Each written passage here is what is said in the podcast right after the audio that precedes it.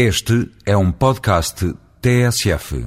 Qual é a principal particularidade da música cabo-verdiana, tal como a entende Mayra Andrade?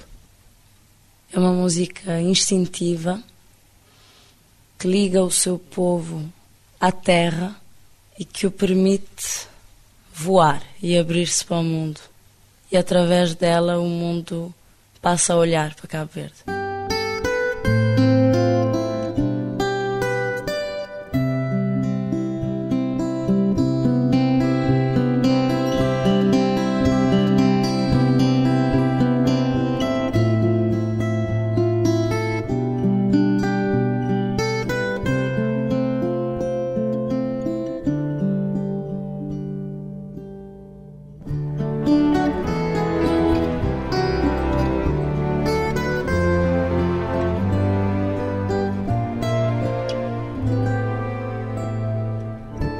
Andrade, 23 anos, cantora e compositora. O que é que o seu primeiro disco, Mayra Andrade, mudou na sua vida?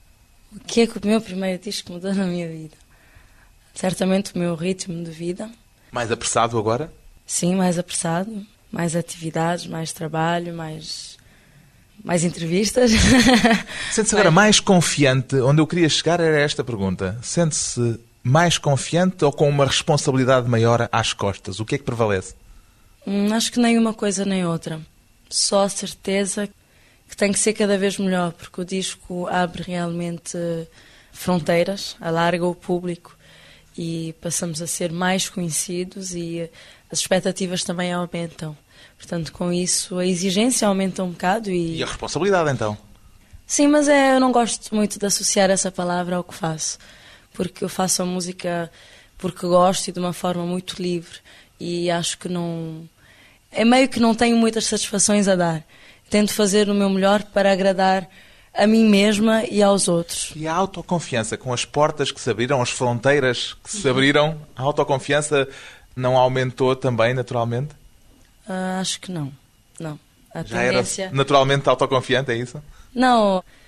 Eu acho que tenho autoconfiança indispensável para encarar as coisas, não é? Estar num palco, acho que é preciso um mínimo de autoconfiança, mas às vezes é, é o inverso que acontece. Quanto mais avançamos, mais duvidamos. No seu caso, tem acontecido isso?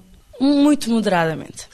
Pergunto-lhe isto porque uma das frases que a Mayra repete com frequência é de que não nos devemos iludir, não devemos enganar-nos a nós próprios. Sim, mas isso tem a ver com a sinceridade, com a honestidade com a qual fazemos música. Acho que se não formos honestos, as pessoas sentem. Esse perigo da autoilusão é um perigo forte? Eu acho que isso existe quando caímos na facilidade. Quando já não queremos reconhecer os nossos próprios limites e contentar-nos do que fazemos, não é? Eu acho que isso é iludir-nos. Sentiu necessidade de se defender de todos os elogios que lhe têm dado e que escreveram a seu respeito depois de ter editado o primeiro disco? Defender. Os elogios são ótimos, naturalmente, mas às vezes podem ser um perigo, não? Eu leio algumas vezes o que é escrito. Os meus próximos dizem-me: olha, vê tal crítica, está muito boa, ou tal que não está muito boa, sei lá. Mas eu, principalmente em relação às boas, eu tenho, não sei, uma distância. Dá-me prazer, mas eu sinto, assim, ao observar a mim mesma, que tenho uma certa um distanciamento, não diria frieza, porque realmente contenta-me, mas parece que estão a falar de outra pessoa. Lá está, é uma necessidade de se defender, em certo sentido. Se for, é inconsciente. Qual é que foi o elogio que mais a tocou? Hum, sou incapaz de dizer, porque escreve-se muitas coisas em muitas línguas, em vários países, e eu não fixo muito. Não fixa? Não. Não guarda aquilo que dizem de si? Guardo os papéis. Quando tenho acesso a um artigo bonito, recorto e ponho numa caixa um dia de organizar tudo, mas não guardo. Não guarda na memória? Não, guardo uma sensação no global, que é as críticas têm sido positivas, mas não guardo assim uma, uma frase, um, um. Não. E o elogio mais perigoso, naquele sentido de perigo de que estávamos a falar ainda agora, dentre aqueles que viu escritos a seu respeito, esse guardou ou não? Esses tais elogios que qualifica de perigosos, não faço a distinção entre um bom elogio e um elogio que me possa levar a perder uh, as referências. Uh, também não fixo, é tudo numa caixinha. Não, há um, por exemplo, que pelas entrevistas que li, que deu até agora, há um que lhe costuma provocar algum desconforto quando a comparam a Cesária Évora, quando falam de si como uma espécie de herdeira da Cesária Évora, por exemplo. Mas esse não seria um elogio perigoso é no sentido... Não, longe disso, muito pelo contrário. Perigosos no sentido de criar sobre si uma responsabilidade e uma expectativa. Exatamente. Não, não. Eu não me canso de dizer que a cesárea é a cesárea e que a cesárea não carece de ter sucessores, né? E a mim também não me interessa suceder alguém Interessa-me trilhar o meu caminho e fazer uma música parecida comigo. Mas sabe que foi a própria Cesária Évora a apontá-la numa entrevista como uma cantora bem colocada para assegurar o futuro da música de Cabo Verde. Sim, o futuro da música de Cabo Verde. Não, não necessariamente dizer... a continuidade dela. Exatamente. Portanto, a Cesária foi dentro da opinião dela, que é uma opinião muito positiva para mim, a Sara foi comedida e eu acho que faz todo o sentido o que ela diz. Quer dizer, não que eu esteja a dizer que possa ser o futuro ou não ser o futuro da música de Cabo Verde, mas quero dizer, justamente como ela foi tão acertada, não é? Deveriam todos inspirar-se do que ela disse para não cometer esta falha. Para mim é uma falha, antes de tudo, com relação a ela, que ainda está cá, continua a viajar, a dar imensos concertos, e deve ser um bocado estranho para ela estar a ouvir dizer que agora há sucessoras e ela deve estar a pensar, e eu, então, tô, já morri, não é? Portanto, eu entendo isso como um elogio, mas acho que há um momento em que as coisas devem ser chamadas pelo seu nome. Sente-se, ao cantar pelo mundo fora, como tem andado a cantar, sente-se como representante apenas de si mesma ou, de alguma forma, já também como representante de Cabo Verde e da música cabo-verdiana? Eu sempre tive a sensação que todo o cabo-verdiano representa Cabo Verde, especialmente por ser um país tão pequeno e tão desconhecido. Ainda há muita gente que desconhece a minha terra e a minha cultura. Portanto, o cabo-verdiano, seja em que área for, acaba por ser sempre um representante do seu país, porque quando lhe perguntam de onde vens, sou de Cabo Verde, olha, conheço um carpinteiro ou conheço um empresário muito bom, é, de onde é que ele vem? Vem de Cabo Verde. E ele está a representar o país nessa altura? Sim, acho que sim. De resto, no seu caso, ainda por cima, com uma história pessoal ligada, de alguma forma, à diplomacia, imagino que essa sensação de representação se avoluma também por isso, não? Sim, é um aspecto que teve sempre um bocado presente, porque eu tive que sair de Cabo Verde com seis anos porque viajei com a minha mãe e o meu padrasto. Que era diplomata? Que era diplomata, portanto sempre tive essa noção de estar fora de Cabo Verde, de certa forma para Cabo Verde. Não eu diretamente, mas os meus pais estavam aí a trabalhar para Cabo Verde e em representação a Cabo Verde. Regressei aos 15 anos a Cabo Verde, comecei a cantar e aos 17 fui viver a Paris para a música, para ter as minhas aulas de canto e começar a cantar. Portanto, de certa forma, nesse caso para mim, para a minha música, mas também, pronto, para a cultura, para a música de Cabo Verde. O primeiro tema do seu disco de estreia fala de democracia, da democracia cabo-verdiana? Democrância é uma música de Cacá Barbosa e foi escrita em 1990, num contexto político que, na opinião do Cacá, já que ele compôs essa música, era criticável, um contexto político e social. Quer dizer que a música, a canção, a letra, hoje já não se aplica exatamente à situação política cabo-verdiana? Acho que talvez haja partes da letra que ainda possam ser aplicadas. Nomeadamente o quê? Não vou entrar em detalhes. Cada um que analise o quanto puder a letra de democracia e que compare com o que acontece atualmente. Mas acho que estamos mesmo assim muito afastados do que descreve democracia. Há coisas que podemos sempre criticar, não é? O que, o que acontece na nossa sociedade. Portanto, nisso acho que essa música tem uma certa intemporalidade. O que é que diz a canção, uma vez que muitos dos nossos ouvintes não vão entender a letra em crioulo? Sim, óbvio. O Kaká fala de uma democracia, uma falsa democracia, e onde ele diz que a maioria está toda muito contentada e onde estamos a deitar abaixo valores e personalidades nacionais e que lutaram pela nacionalidade cabo-verdiana ou figuras que representam a cultura cabo-verdiana, estão a deitar isso abaixo em prol de. Ele diz: ressuscitaram o Diogo Gomes. Quer dizer, é, estamos a vender uma altura em que se privatizou muita coisa. Estamos a vender muita coisa, o inglês está a vir de fora e a dizer que São Francisco pertence-lhe, não é? E a maioria está toda contentada com isso, quer dizer, não se está a fazer nada, estamos a enterrar os nossos e a ressuscitar personagens que nada têm a ver connosco. A democracia cabo-verdiana com um toquezinho de crítica política na voz de Mayra Andrade. Cantar uma democracia mas estava surpreendido. Maturo já sei na claro, no soro no vira sabido. Com si mania, flarudondo vira quadrado. Cada com si teoria, por razão pende desse lado. Cada com si mania, flarudondo vira quadrado. Cada um por razão pende desse lado. De manel vira mambia, de lobo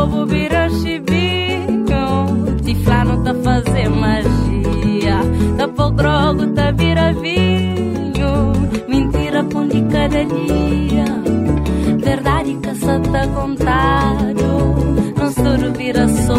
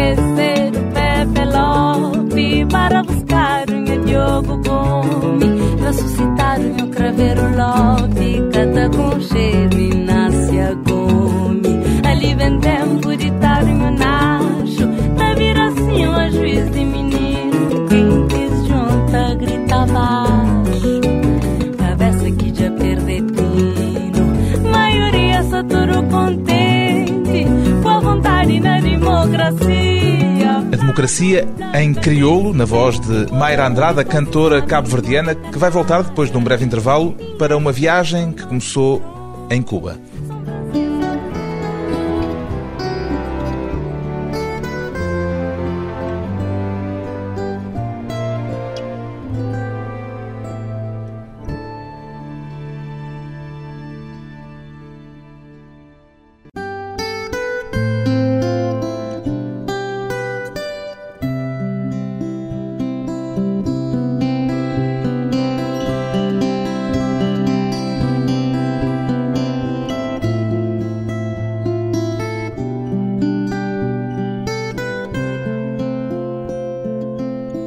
De regresso à conversa com a cantora cabo-verdiana Mayra Andrade. Já cantou em Cuba, Mayra Andrade? Não.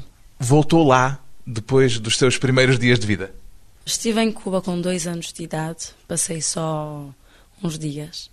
E estive lá agora no mês de dezembro. E tem vontade de cantar em Cuba? Tenho imensa vontade de cantar em Cuba. Cuba tem algum significado especial para si ou é só o país onde foi nascer por uma circunstância mais ou menos fortuita? É um país que nunca me foi indiferente. Certamente pela música, que é uma música que conhecemos e que toca-me muito. Acho que talvez a insularidade dos cubanos tenha algo a ver com a nossa. E esta mestiçagem, não é? O encontro da África e da Europa que também tem. E o facto de eu ter nascido lá faz com que eu sempre tenha tido um, um carinho especial por Cuba.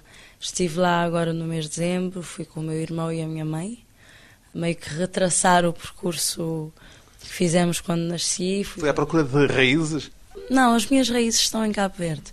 Fui à procura dos rastros, dos lugares onde estive Cuba é o lugar que me acolheu no mundo, não é? É o país onde dei o meu primeiro grito.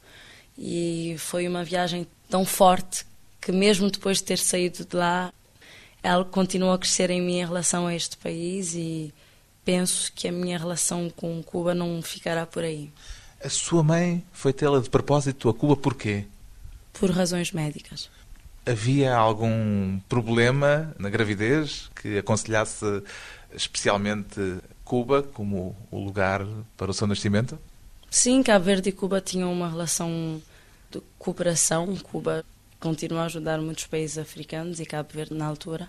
Portanto, haviam muito mais condições médicas em Cuba do que em Cabo Verde em 85. Se fosse hoje, já não seria para Cuba, provavelmente que seria mandada porque as circunstâncias políticas alteraram-se. Se fosse hoje, teria nascido em Cabo Verde, porque Cabo Verde hoje em dia tem condições para responder a esse tipo de problemas médicos. Em quantos países é que já viveu, Mara Andrade? Em cinco. Estão todos por igual na sua relação com eles ou há aí uma hierarquia? há uma hierarquia, mas bom, eu vivi em Cabo Verde, depois fui para o Senegal, para Angola, voltei a Cabo Verde, depois fui para a Alemanha, regressei mais uns anos para Cabo Verde e fui para Paris. Existe uma hierarquia, mas que eu não vou dar. Porquê? Porque não quero ferir sensibilidades. Aprendeu isso também na sua vida diplomática? Não, aprendi isso com um bocadinho de sensibilidade. Que relação é que tem com Portugal? Foi um país onde nunca viveu, mas onde passava algumas temporadas, creio que no período de férias, não era? Sim, na minha infância vim muitas vezes a, a Portugal, quer dizer, a Lisboa mais precisamente, e passava férias com as minhas tias, os meus primos e os meus avós que viveram cá. Ficou-lhe alguma coisa de relação com Portugal desse período das férias de verão? É um país onde me sinto não sei se em casa é uma grande expressão, porque quando se está em casa conhece-se um bocadinho mais o lugar. Eu, apesar de vir a Portugal desde muito cedo, no fundo não conheço bem, não é? Quando se é criança está sempre com a família e agora adulta, sempre que venho para Portugal é muito rapidamente, é para fazer concertos, portanto não tenho passado férias em Portugal. Mas é, é um país onde apesar de não conhecer, assim, não ter os meus cafés preferidos e não ter uhum. tudo isso, é um lugar onde me sinto em casa. Em sua casa, que língua é que se falava na infância? Com a minha mãe sempre foi o português. Na minha família houve sempre essa.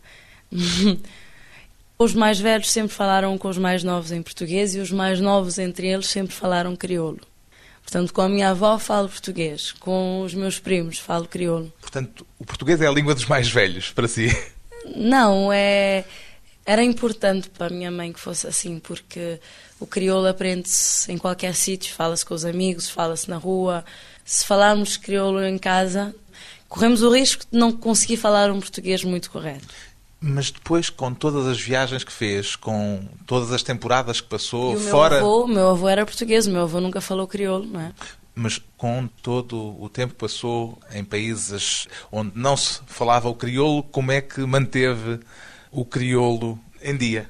Eu nunca tive um corte com Cabo Verde. Sempre passei todas as minhas férias em Cabo Verde, a partir do momento que saí de lá porque tenho a minha família. Mesmo tinha... quando vivia dois anos no Senegal e três na Alemanha? É precisamente neste período é que eu voltava para Cabo Verde, porque o meu pai tinha ficado em Cabo Verde e o resto da minha família, portanto, eu nunca tive realmente um corte, nunca passei muito tempo sem voltar lá. Voltava muito regularmente. Qual é a sua primeira língua hoje em dia? Aquela que sente como a sua língua materna? é... Se calhar, bom, por exemplo, o português é falado em Portugal, em Angola, em todos os países de língua portuguesa. O crioulo é uma língua que eu falo desde criança, mas que é própria só a Cabo Verde. Portanto, o crioulo tem um lugarzinho especial por ser assim uma particularidade. E é a língua em que canta também. E é a língua em que canto, mas é não sei diferenciar o crioulo e o português como primeira língua. Mas olha, o francês eu aprendi aos seis anos de idade e todo o tempo que vivi fora segui o ensino francês e estou há cinco anos em França, portanto acho que falo tão bem o francês quanto o português, se não melhor. e sente agora a dificuldade de transição de umas línguas para as outras quando muda de ambiente? Às vezes sinto, sim, quando venho para Portugal, os primeiros dias, cometo assim uns erros, umas gafes, digo umas palavras em português, portugueso, umas palavras que, que não existem e que são francesas e, e leva-me algum tempo, porque quando estou lá não falo português. A lua que canta. É a que vê da Europa, agora vivendo em Paris, ou a das suas memórias de Cabo Verde? A Lua é uma música que eu gosto muito e que é do Calu Princesito Souza, que é um artista cabo-verdiano da Ilha de Santiago. Eh, Eu diria que é a Lua de Cabo Verde, que é a Lua de Santiago. Este batuque é um batuque muito forte e batuque é, um, é uma âncora que liga Santiago e Cabo Verde à África. E eu nunca me hei de esquecer do período em que estava a aprender essa música, porque ia para os Jogos da Francofonia e incluía essa música no meu repertório.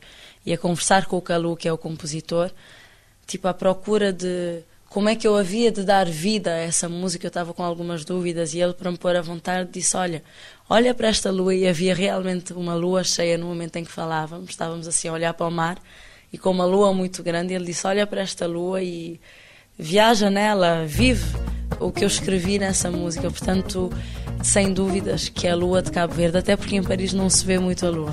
Mayra Andrade a cantar à lua nas memórias de Santiago. Lua, fica comigo, mão cozinha. Deixa a lambucha na boca. Liminha corpo com caima. Lua, fica comigo, mão cozinha. Deixa a lambucha na boca. Liminha corpo com caima. Lua, desce que tempo na Ituro, Límia Norte, Límia Sul, Límia Preta, Límia Branca, Lua. Lua, riba, riba, muito riba, parece em bronco, tambarina, riba, tropa, punho, pá de lua. Lua nova, cima, ricardina,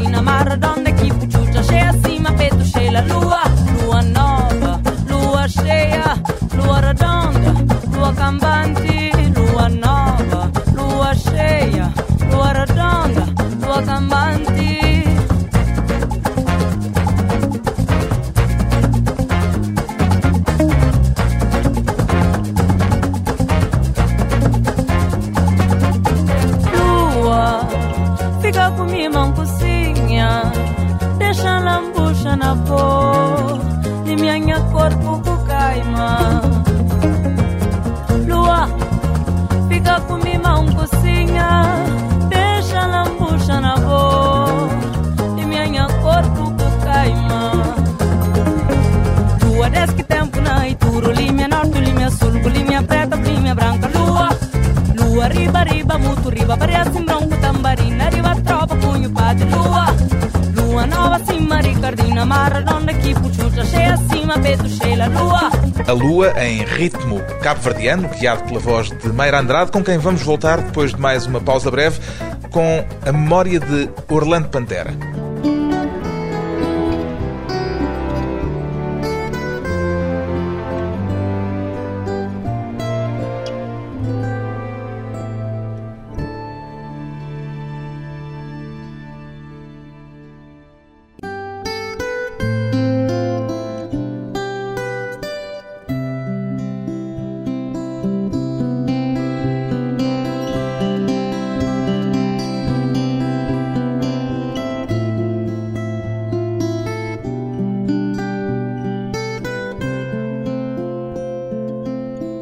Convidada hoje para a conversa pessoal e transmissível, a cantora cabo-verdiana Mayra Andrade, sente que faz parte, de algum modo, Mayra Andrade, daquilo que já houve quem chamasse em Cabo Verde a geração Pantera?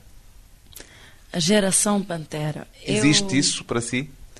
Eu acho, acho não, tenho a certeza. Essa expressão é uma expressão que conforta alguns e que desagrada outros.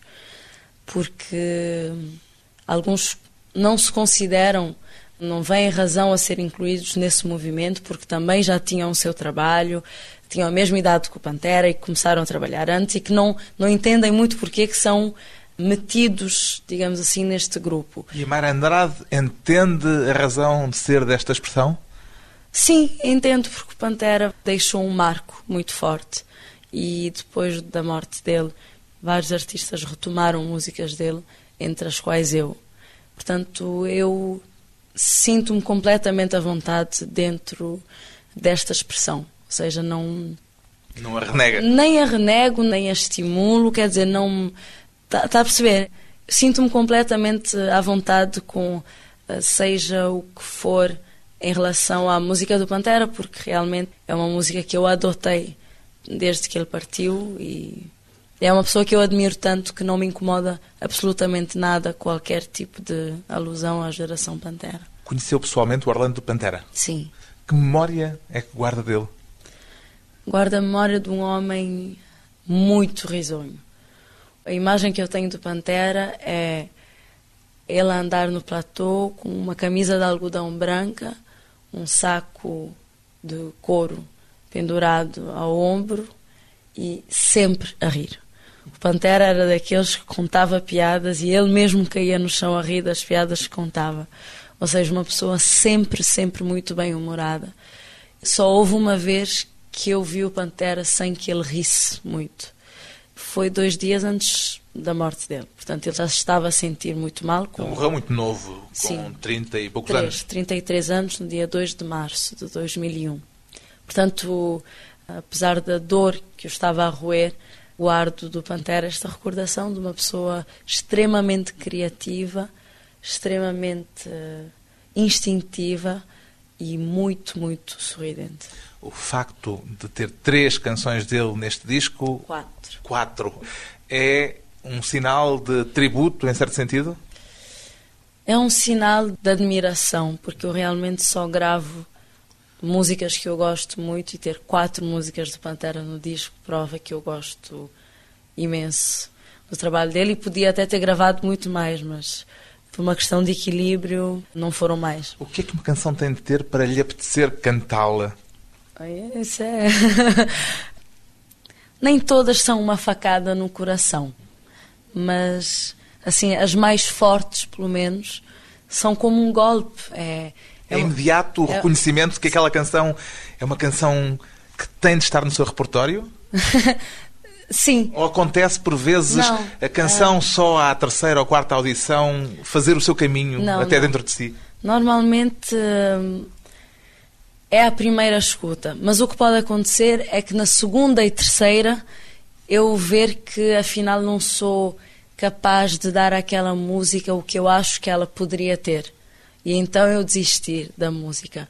Mas normalmente uma música que eu realmente vou querer cantar é algo que eu sinto quase de imediato.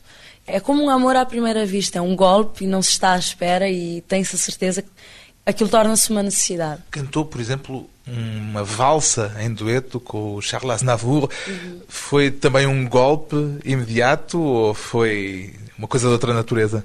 Foi. Não sei se golpe, neste caso é a palavra certa, porque hum, a valsa que eu cantei com o Aznavour é, para mim, quer dizer, não é uma música que vem tanto das entranhas como as músicas do Pantera ou de outras pessoas de quem estou a pensar, mas é uma música lindíssima. E o Aznavour é um grande compositor e eu tive a sorte dele me ter sugerido de escolher a música, ou seja, ele propôs-me três alternativas e eu pude realmente escolher a música que eu gostava. Se fosse uma das outras, eu teria dito: olha, ou não gravei porque não gostei da música, ou gravei porque foi uma experiência bonita, mas a música não, não me toca tanto. Mas normalmente isso não acontece. Quando a música não me toca, eu não gravo a música, mas esta é realmente muito bonita. Como é que ele a descobriu? Ainda não tinha nenhum disco gravado nessa altura. Não, não tinha. Foi através da Kátia Aznavour, que é filha dele, que é uma amiga e que lhe falou de mim. Sente-se tão à vontade na música cabo-verdiana como fora dela, noutras músicas, noutros registros? Sim. Músicas diferentes despertam em mim sensações diferentes. Digamos que mexem de forma diferente com o meu coração e com o meu estômago, digamos assim. Eu tenho mesmo necessidade de, de vez em quando, poder colocar a minha voz noutros registros, porque senão eu sentir-me-ia muito Limitada? limitada, sim. Vejo a minha voz como um instrumento e quero ter a oportunidade de servir estilos completamente diferentes. Quer dizer, tenho a música, que é a minha música, que é a música de Cabo Verde, e até é uma música de Cabo Verde um bocadinho diferente do que alguns entendem como sendo música de Cabo Verde. Com músicos brasileiros agora, por exemplo, que lhe dá um toque provavelmente um pouco diferente da música cabo-verdiana tradicional. Sim, executada por cabo-verdianos, não é? Eh, eu acho que os meus músicos conseguiram, depois de alguns anos, aproximar-se de aspectos que para mim eram importantes, que eles conseguissem aproximar-se, que é uma certa essência. Mas a música cabo-verdiana nunca soa da mesma forma quando tocada por uma pessoa que não seja de Cabo Verde. Um estrangeiro. Por um estra...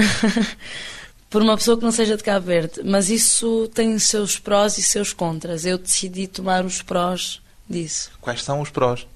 É uma outra abertura, é uma sonoridade diferente, é, é uma ousadia diferente, é também aproveitar o que eles têm, o que eles trazem da cultura deles. Sente que há afinidades entre a música cabo-verdiana e a música brasileira? Sem dúvida, acho que isso já não está por provar.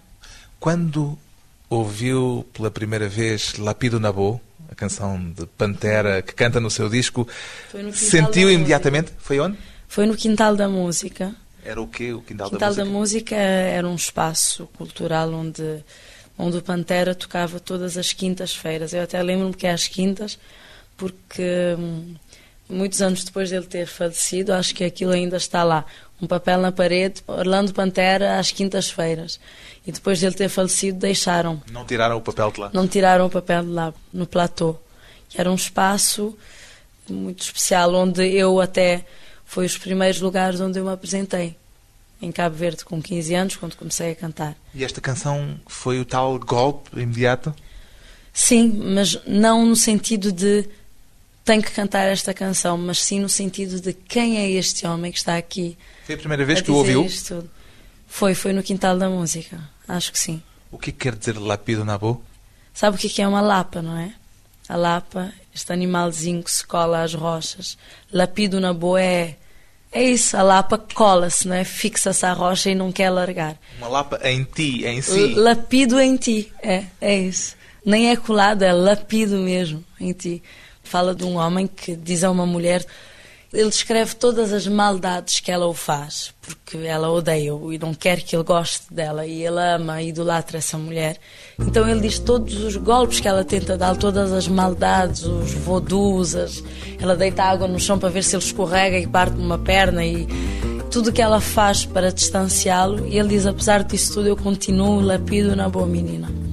Eu pintava saia outro cor Eu mudava o tom de bubulusa Eu fazia pensar por cima do live Vou passar na minha panca com cheu O fangue na rija eu troca a voz Vou pegar o pila, vou dedo onde pé Vou trocar lá hoje, xuxa colala Vou puxo pra cá, capê trocar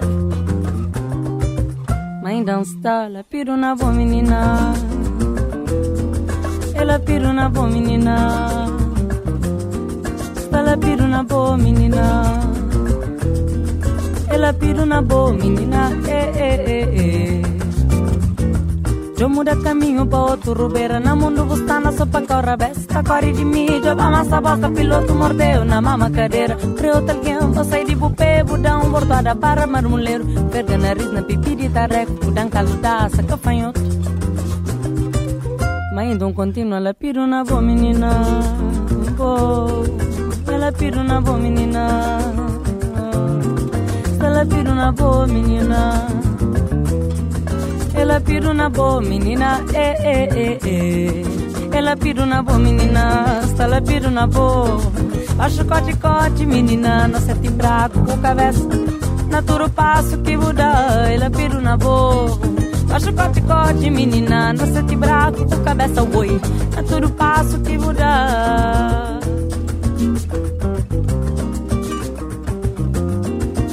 Naturo passo que muda.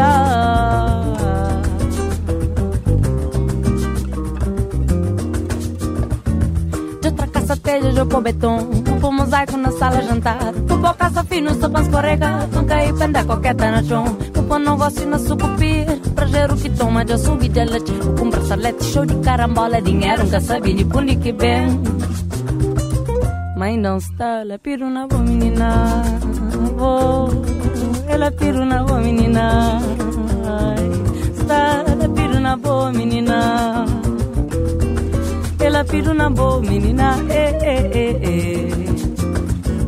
Vou comprar passagem Cuba Bissau, Cuba fazem corda com o Irã, Cuba Rocha Preto, Cuba contrata, com chuchu foda cabo de mi de bes, Cusaca fila, Bubu Biradouro, Bubu Anami, Bu Corremo na coxa, Bu Mami, é ferro curado, Bu pega, Bu boca, Bu pona de meu.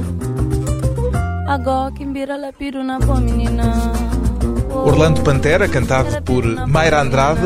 Qual é o maior desafio que sente ter pela frente depois de todos os elogios que o seu disco de estreia e os seus concertos têm merecido, Mayra Andrade? Hum. Dizem que o segundo disco é o mais complicado. Eu estou em pleno nesta fase de reflexão em relação ao próximo disco. Tento, sinceramente, não me pressionar muito com este, este ditado assim tão usado da música, mas é, é óbvio que o objetivo é fazer um disco melhor do que o primeiro, mas não é só o segundo. Eu acho que no terceiro, no quarto e, e no milésimo ainda terei esta mesma vontade e, e este mesmo receio de não estar à altura dos meus próprios desejos. Os desafios e uma promessa de futuro. O primeiro disco de Mayra Andrade chama-se Navega.